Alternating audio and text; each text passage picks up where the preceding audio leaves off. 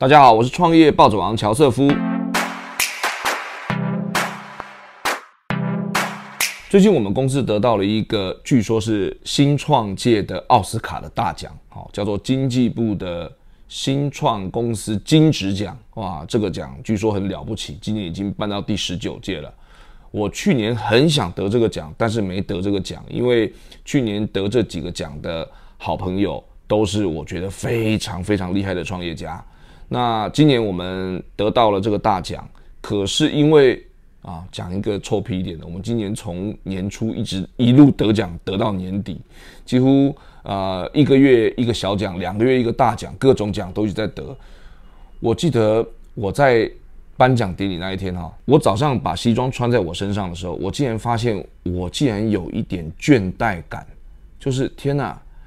又要穿着西装。然后去接受一堆人的表扬，然后有一堆相机会来拍照，然后你要在那些镜头前面说一些得体的话，哦，就是专业领奖人嘛。身为创办人，身为执行长，就是要做这件事情。突然觉得那一天出门之前感觉挺懒的，但是这样的念头啊，大概在我脑子里浮现了不到十秒钟就消失了。为什么？因为我想到我们今年又有很多新的同事进来啊。那这些同事加入公司的时候，其实他对新创公司、对我们公司，呃的目标是很有期待的。呃，我想也许吧。那这样抱着那么多期待的，呃，这样子的这些同仁，那他可能怎么样能够去告诉他的亲戚朋友、他的女朋友、他的男朋友、他的同才们，告诉他们他的选择是对的？嗯，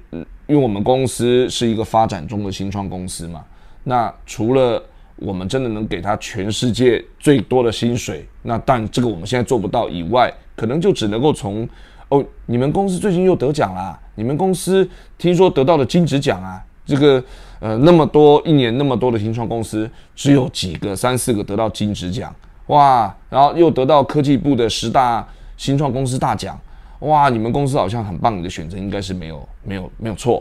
我觉得，我想到这边的时候，我就觉得不行。今天这一个奖是，并非我自己一个人努力得来的，而是我们每一个同仁，从财务、从企划到人资到研发，到我们的 BD，到我们的啊美术设计，到我们的 UIU 叉，对不对？那到方方面面。甚至我们的苏菲亚，每一次客人来的时候，都要去帮客人开门，帮客人去倒茶水，他还要在呃呃第一个倒，然后把电源打开，我这整件事情才组合起来，缺一都不可，缺一都不会是今天这个样子嘛。所以我当时在那十秒之内，好像人生跑马灯一样，竟然想起这么多的想法，瞬间我就觉得，我今天把这个西装穿在身上哦。是一种责任，我今天一定要好好的在很多机会里面好好去 promo 我们公司，并且要回来告诉我们的同仁说，这是大家一起努力得到的结果。那这件事情又让我想起了啊，另外一件事情，就是工作倦怠感这件事情怎么样来看？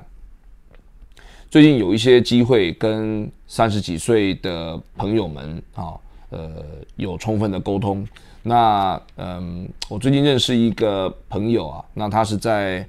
呃一个全世界都很知名的台湾公司，好，那他是做啊电子产品、消费型产品的代工啊这样子的一个公司。那么呃，他已经在这个公司服务了七八年了，是一个本职学能非常好的人。好，那他在他的工作岗位上面表现的也很好，好，他一年创造的营收是好几十亿。啊，所以针对这样的一个人呢，我觉得他应该是在他工作上面非常有成就感的。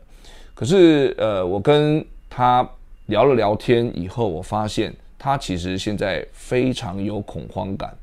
这种所谓的恐慌感呢，是来自于他觉得他目前的工作他已经看可以看得到，就是好像没有什么再多进步的空间了，因为他所熟悉的这些工作的范围都已经很熟悉了。然后他不管是客户、同事，都已经变成同温层了。他好像很久没有听到，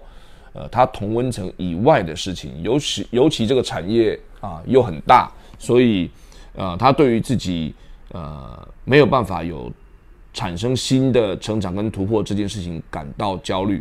那也因为这样子哦，所以他对他现在的工作产生了一点倦怠感。可是要去投履历的时候呢，啊，那能够投的又好像是跟他目前的产业上游或是下游，就是蛮相关的。其实，在投履历之前，就算真正呃应征上了，对于接下来要做的事情，其实也算是了若指掌啊。可能就是薪水高一点，位置换一下，头衔换一下。诶，好像缺少那一种自己啊，还持续能够保持成长的这样子的感觉。我不知道为什么哈，我对这样子的啊心境哈，我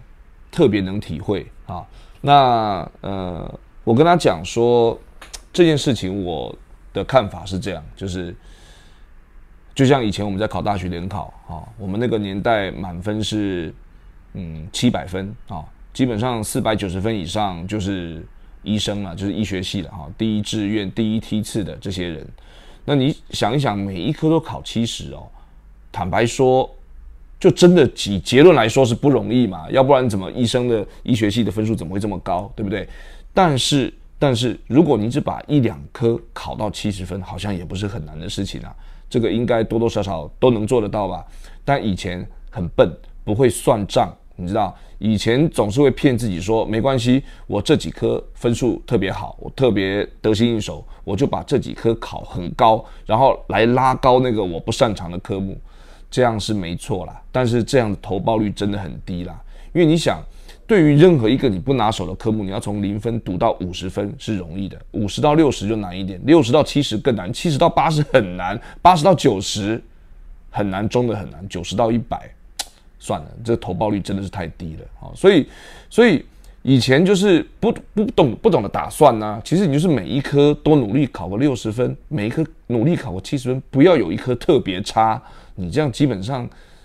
这个结论就不会太差，就结论就会很好，哎。其实我觉得就业其实也是一样的道理。我们最难的是怎么样？就是说你在一个行业里面，你在一个专业上面，你已经。六十了，已经七十了，你要再进步到七十五，进步到八十，其实是越来越难的。可是你仍然没有一种你已经掌握了自己的感觉，那是你知道好像还有其他的科目你该去碰，你该去读，但最大的问题是你不知道那些科目是什么。人哦，只要知道这是你的问题，基本上那就已经不是问题了。因为你只要愿意去克服，花时间去努力，这个问题就会越来越小，起码会改善嘛。那最大的问题是你不知道这是你的问题，可是它确实是问题。所以我昨天给他一个建议，我说，也许你可以多认识认识不同维度的朋友，哈，呃，就是你可以去认识认识艺术家，你可以认识认识这个呃美食家，你可以认识认识科学家，你可以认识认识各式各样的跟你原来的这个呃环境。非同温层的人，嗯，然后接下来该做什么呢？当然，呃，跟他吃几顿饭啊，呃，喝几杯小酒，聊聊他生活上发生的一些点点滴滴，啊，那这个他说他其实都想过了，但是我给他的另外一个建议是呢，那你也可以听听他怎么去叙述他以为的你在这个行业里面的样子是什么样子。哇，原来你才发现每一个人其实，在别人的眼里都是这么的神秘。就像，嗯，他在科技公司做 PM，好，他在代工厂做 PM，我们以为的他的工作的样子是什么？